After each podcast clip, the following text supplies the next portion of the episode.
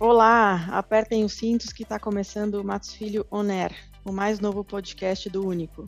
Eu me chamo Adriana Simões, sou sócia da prática de aviação do Matos Filho e inicio hoje o primeiro episódio de uma série mensal voltadas a debater temas sobre o setor aéreo com profissionais do nosso escritório e convidados especiais. Antes de mais nada, por que Matos Filho On Air? Que além de remeter ao objetivo central da nossa iniciativa, que é conectar os nossos ouvintes ao vasto mundo da, da aviação, a expressão também relembra o tempo das transmissões de rádio, agora reinventada sob a ótica dos podcasts. Ao longo dessa série de episódios, a gente vai abordar temas bastante atuais, como a sétima rodada de concessões aeroportuárias, EVTOLs, que são chamados de carros voadores, regulação, drones, espaço e muito mais. Setor aéreo é dinâmico, né, tão cheio de novidades e curiosidades que não seria justo guardar tudo isso só para gente. Então, a ideia de criar um podcast para tratar do assunto surgiu justamente como parte da cultura do Matos Filho, né, do nosso espírito empreendedor, e de nos vermos aí como parte da equação para cultivar uma sociedade melhor, inclusive por meio do direito. E 2022 marca o aniversário de 30 anos do Matos Filho, e em datas como essa, a gente costuma refletir sobre o que fomos, o que somos e buscamos ir além, né, com novas lentes impulsionando transformações. O nosso podcast surge como uma forma de trazer dinamismo à advocacia e convidar outras áreas do direito para juntos a gente poder pensar em novas ideias e soluções para a indústria de aviação. Embarcando no episódio de hoje, eu convido Dani Oliveira, diretor no Brasil da Associação Internacional de Transporte Aéreo, a IATA, a se juntar a nós. O tema desse episódio é a guerra na Ucrânia e os seus impactos no setor aéreo. Dani, seja muito bem-vindo na inauguração do nosso podcast. É um prazer ter você aqui com a gente. Olá, Adriana e todos os ouvintes. Prazer é meu e da IATA em poder participar do lançamento é, dessa iniciativa, brilhante iniciativa, para compartilhar um pouquinho das ações e o que o transporte aéreo pode fazer na vida de todas as pessoas. Muito obrigado pelo convite. Obrigada a você mais uma vez, Dani. Eu vou então fazer algumas perguntas para ir guiando aqui o nosso bate-papo. Ao longo dos últimos anos, o setor é, aéreo tem enfrentado, né, como a gente sabe, impactos significativos em razão da pandemia da Covid-19, demonstrando aos poucos a sua capacidade de recuperação. E apesar dos avanços da indústria nessa retomada, a ascensão do conflito entre a Rússia e a Ucrânia trouxe à tona novos desafios ao setor. Dani, na sua opinião, quais os principais reflexos da guerra da Ucrânia na aviação civil? Excelente questão, Adriana. Bom, é, como todos já sabem, né, é, a invasão da Ucrânia e o consequente desdobramento dessa crise humanitária estão chocando o mundo essa guerra tem afetado a aviação de algumas maneiras. Bom, primeiro, é muito importante entender o tráfego aéreo ucraniano e o russo antes da guerra. Então, uh, digamos, antes da pandemia, a Ucrânia era responsável por 3,3% do tráfego aéreo total de passageiros na Europa e aproximadamente 0,8% do tráfego aéreo mundial, ou seja, um número bem pequeno em relação ao contexto global do transporte aéreo. Já a Rússia, é, ela foi responsável por 4,5% do tráfego aéreo global e 5,7% do tráfego aéreo europeu. Embora uma parcela relativamente pequena, né, como a gente já mencionou, do tráfego global envolva diretamente a Rússia e a Ucrânia, a guerra. E aí, Adriana, um ponto muito importante: as sanções aplicadas é, nessa situação, principalmente sobre a Rússia, as implicações que elas têm globais para as empresas aéreas e o todo o trabalho da IATA. A eclosão da guerra significou o encerramento, por exemplo, completo das viagens aéreas da Ucrânia e a conectividade entre a Rússia e o resto do mundo foi drasticamente reduzida através do fechamento do espaço aéreo. Nesse contexto, que a gente tem percebido são mudanças nas características da demanda nos países vizinhos à Ucrânia. Então, quando você olha, por exemplo, a, a Polônia e aquelas repúblicas ao, ao, ao, ao lado é, oeste da Ucrânia, a gente vê um expressivo aumento nas reservas de voos de saída. Né? Então, a demanda que sai daqueles países à medida que os refugiados chegam até lá nesses países e depois precisam de se deslocar por via aérea para locais mais distantes. Até o caso aqui do Brasil, com alguns algumas centenas de ucranianos chegando aqui para o Brasil, que configura esse aumento expressivo de reservas para voos de saída desses, dessas repúblicas, desses países que estão a oeste, vizinhos da Ucrânia. A enorme massa terrestre da Rússia, isso aí já significa o quê? Grandes desvios para as empresas aéreas que atendem destinos que exigem o sobrevoo do território russo. Aí você tem uma combinação, por exemplo, das empresas aéreas norte-americanas para ligar com o Oriente Médio e vice-versa, e também com a Ásia e as empresas aéreas europeias sobrevoando a, o continente bom, asiático via o território russo para fazer a ligação com a Oceania e também os países da Ásia Pacífico. Você tem uma ideia disso, né? Ah, esse movimento, nesses três grandes mercados e fluxos de viagens, isso aí representa mais de 10% do volume de viagens internacionais pré-pandemia. Então, já tem um grande impacto quando a gente olha nas questões operacionais das empresas aéreas. Bom, o fechamento de, do espaço aéreo e outras restrições que foram aplicadas, sem dúvida, tem afetado também os slots.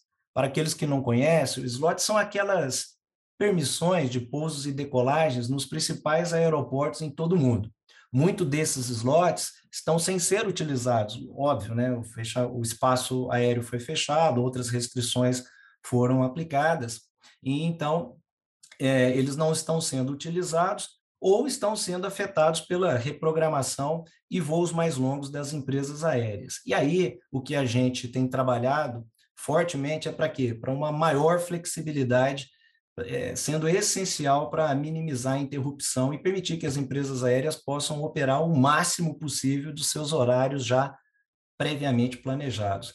Por último, Adriana, o impacto que a gente tem observado muito forte é, na nossa indústria, né? embora concentrado, né? a gente vê a guerra concentrada entre Rússia e Ucrânia, mas o efeito cascata que isso causa é, o enorme, é a enorme volatilidade no preço do barril de petróleo. Né? Lá no final do ano, quando a gente fez a nossa última previsão de mercado, a gente esperava que a indústria aérea perdesse aproximadamente 11,6 bilhões de dólares nesse ano, em 2022.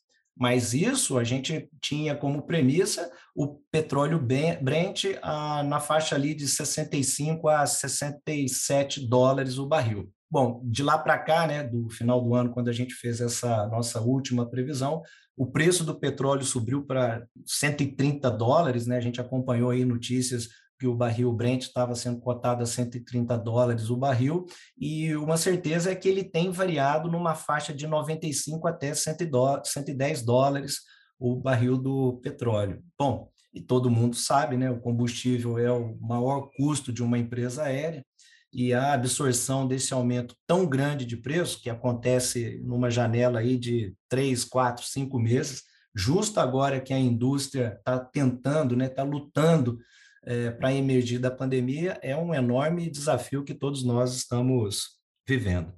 É verdade, né? Como se já não bastasse, né? A recuperação que vinha acontecendo, ainda que, que, que lenta, mas acontecendo, né? De uma indústria tão resiliente, com relação à, à pandemia, ainda vem um, um novo conflito para né, trazer todos esses in, impactos, não só do fechamento do espaço aéreo russo, que por si só né, já, já aumentam aí os custos das, das empresas aéreas, mas essa questão também da, da, da influência no preço do querosene de aviação, que gera aí um acréscimo gigantesco para essas companhias é, e que podem acabar, inclusive, gerando o, o, o, encarecimento dos bilhetes aéreos e até diminuição na demanda por, por viagens, né? Então, acho que tudo isso realmente acaba sendo uma, mais um impacto negativo para a indústria, mas que está aí é, resiliente na sua recuperação. A gente vai falar ainda bastante disso, eu vou trazer perguntas é, específicas sobre, sobre o querosene também, que acho que é um, um dos pontos bastante é,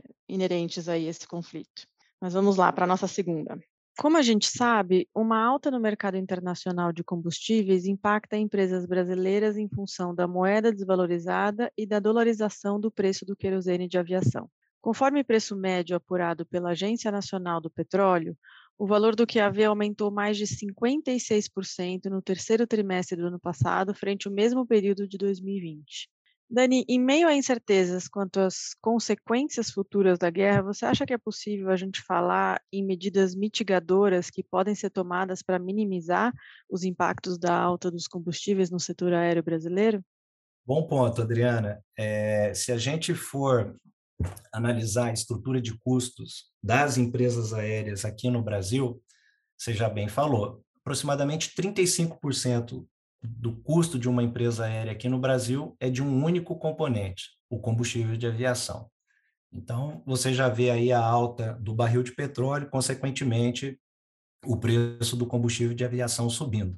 O preço do combustível também de aviação, ele também é cotado na moeda americana, então o dólar. E aí você trouxe um outro elemento também que é muito ruim para uh, as empresas aéreas nacionais, né? Uh, então, a cotação do dólar, cada vez que o dólar sobe, mais difícil é, obviamente, para a estrutura de custos das empresas aéreas. Só de curiosidade, aproximadamente 55%, às vezes até 60%, mas 55%, 60% dos custos de uma empresa aérea são denominados em dólar. Então, quando você tem essa mistura dólar subindo, combustível, né, o barril de petróleo subindo, é muito ruim para as empresas aéreas. E aí eu não preciso só falar das empresas aéreas, a gente sente isso à medida que a gente vai reabastecer os nossos carros e vemos isso também, o alto custo, né, é, que a energia tem causado e impactado a vida e o dia a dia de todos os brasileiros. Com as empresas aéreas não é diferente. E o, o que a gente sabe é que elas estão trabalhando intensamente todos os dias para se adaptar a essa situação atual e proteger a conectividade aérea. Conectividade aérea para um país de dimensões continentais como o Brasil é muito importante, muito importante para o valor da aviação chegar à vida das pessoas. E aí as pessoas puderem também viajar, fazer negócios e fundamentalmente nessa nesse período de retomada, né, saída da pandemia, ainda o fluxo de remédios, médicos e profissionais de saúde para todos os rincões do Brasil. Bom, pela imprensa, Adriana, a gente tem acompanhado ajuste de frequência, né? Então, o número de voos oferecidos, talvez sofrendo uma certa redução, e algumas rotas que temporariamente foram suspensas em alguns mercados, exatamente por conta desse aumento absurdo do combustível de aviação que a gente está vivendo na atualidade brasileira.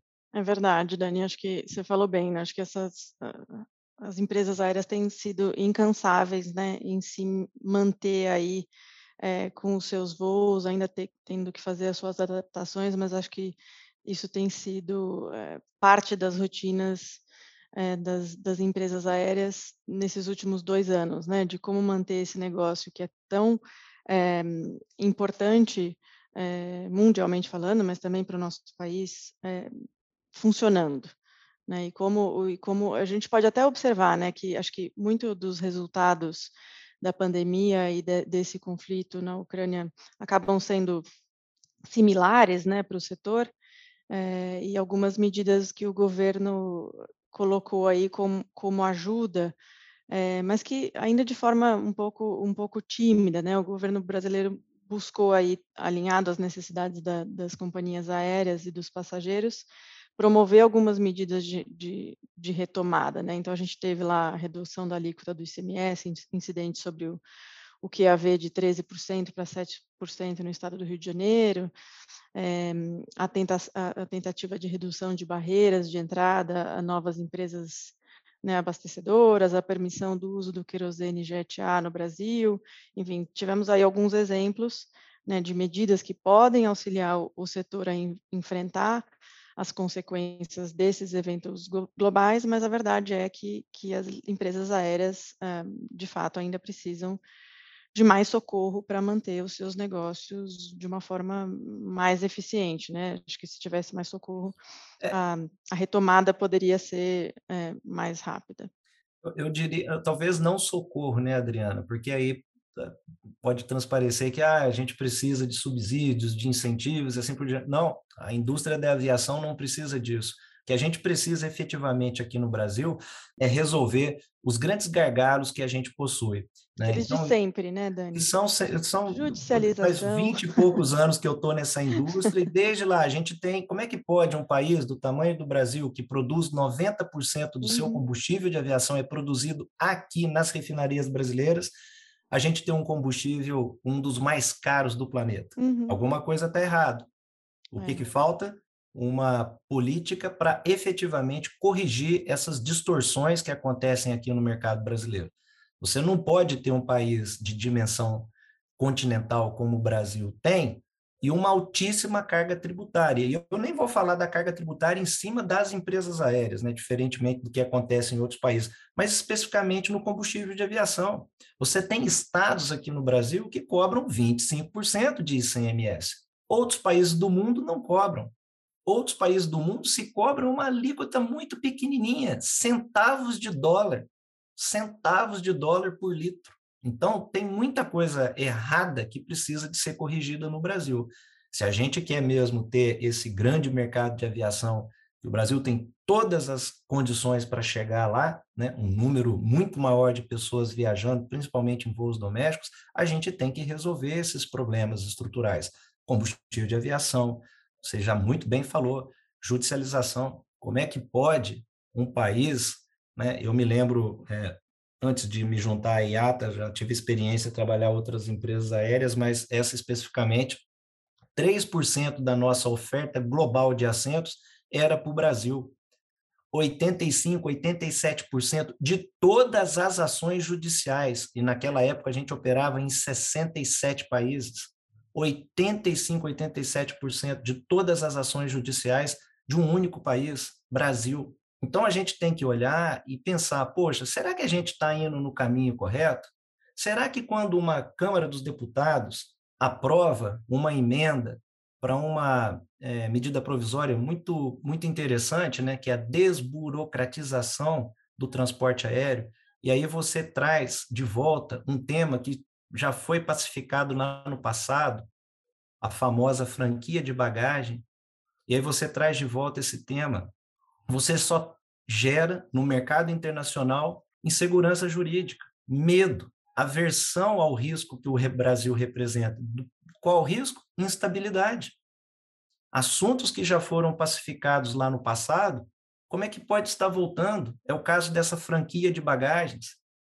Está errado, viola acordos internacionais, e é isso que a gente tem que é, levar a atenção do Congresso Nacional, para que a gente efetivamente coloque o Brasil no trilho do sucesso ou na rota, na aerovia do sucesso.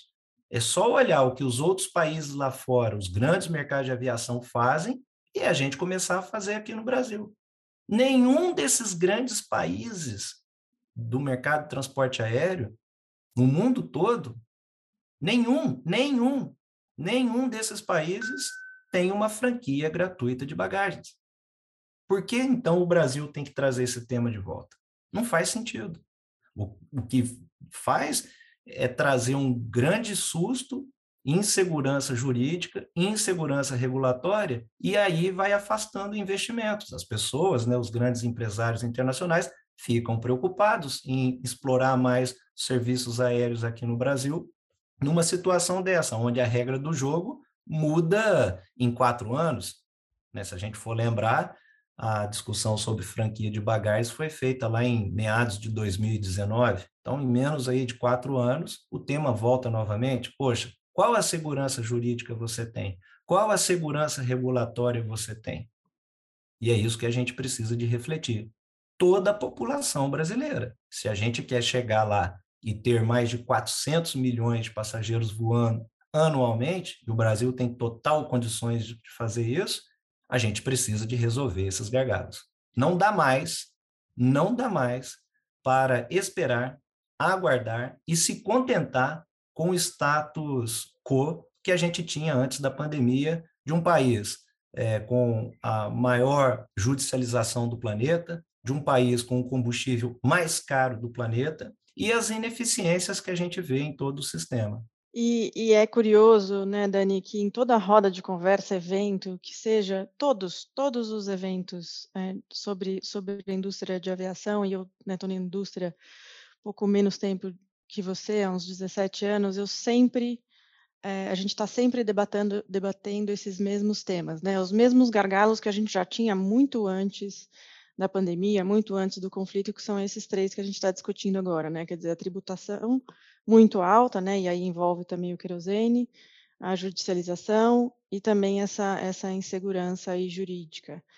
É, e aí eu falo socorro nesse sentido, né? Que, que a indústria pede socorro há quanto tempo, né? E, e esses gargalos continuam e acabam impedindo esse setor que tem um, um potencial infinito, né? De poder se desenvolver ao seu potencial máximo, né? Então acho que esses são pontos que, independentemente desse conflito ou da pandemia, têm que ser endereçados o quanto antes, né? Indo para nossa terceira pergunta, é, com o bloqueio de acesso ao espaço aéreo russo, né, a determinados países, várias empresas aéreas tiveram que readequar as rotas que antes exigiam sobrevoar a Rússia. Que desafios é, essa adaptação de planos de voo traz às empresas aéreas, sobretudo no continente europeu? Bom ponto, Adriana. É, como eu falei anteriormente, né, se você for olhar aqueles três principais fluxos né, internacionais, Europa para a Ásia, é, América do Norte para a Ásia e América do Norte para o Oriente Médio, vice-versa, né, eles representam mais de 10% do volume total né, é, de viagens internacionais.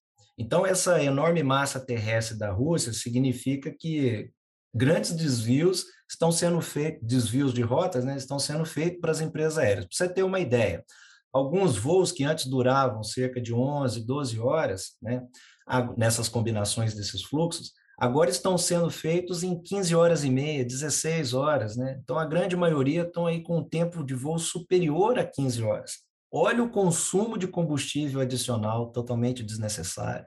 Olha a quantidade de horas voadas adicionais, que aí vai, obviamente, impactar lá naquelas questões, as questões de slots, é, operação dos aeroportos e assim por diante.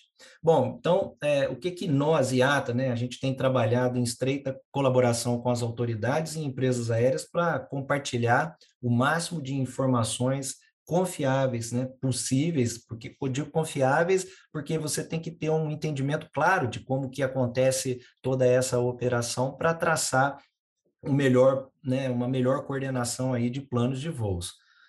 Ah, o ponto interessante é que atualmente os baixos níveis de, de tráfego, principalmente para a Ásia, porque muitos países ainda estão com fronteiras ou restrições de viagens por conta da pandemia, ainda não virou um gargalo mas a gente sabe que se essa guerra e esse fechamento do espaço aéreo é, continuar avançando ao longo do ano de 2022 e ah, esses países asiáticos, da forma como eles estão reabrindo as suas fronteiras para viagem e, consequentemente, a, de, a demanda aumenta, então o que, que a gente precisa fazer? Uma gestão cuidadosa para que esses planos de voo sejam da melhor forma é, coordenados e aí a gente evite mais gargalos em toda essa situação. Imagina hoje, o volume é baixo, então você pode, de certa maneira, fazer essa realocação de um determinado horário de voo. Mas se a gente retoma os níveis observados antes da pandemia, com certeza essa situação do fechamento do espaço aéreo causa um gargalo nas operações das empresas aéreas. Sem dúvida, e, e, e, com esse aumento né, do tempo das viagens que você mencionou, e com esse gasto de combustível, né, a mais com esse preço que a gente está falando, é, isso também pode causar aí um, um, pode causar não, né, causa um aumento de custos das linhas aéreas, né, então acho que o principal desafio aqui está em controlar esses aumentos e minimizar os prejuízos decorrentes do desequilíbrio do caixa das companhias aéreas, né, em função dessas, desses novos desafios que se impõem a, a todas elas, né? Sem dúvida. E para a gente fechar, Dani, uma última pergunta. A gente sabe, né, que em meio a um contexto ainda de tantas dúvidas, né, uma avaliação mais precisa dos impactos da guerra entre a Rússia e a Ucrânia depende ainda de fatores incertos, como a duração da guerra, a escalada dos conflitos e também a aplicação de novas sanções econômicas à Rússia.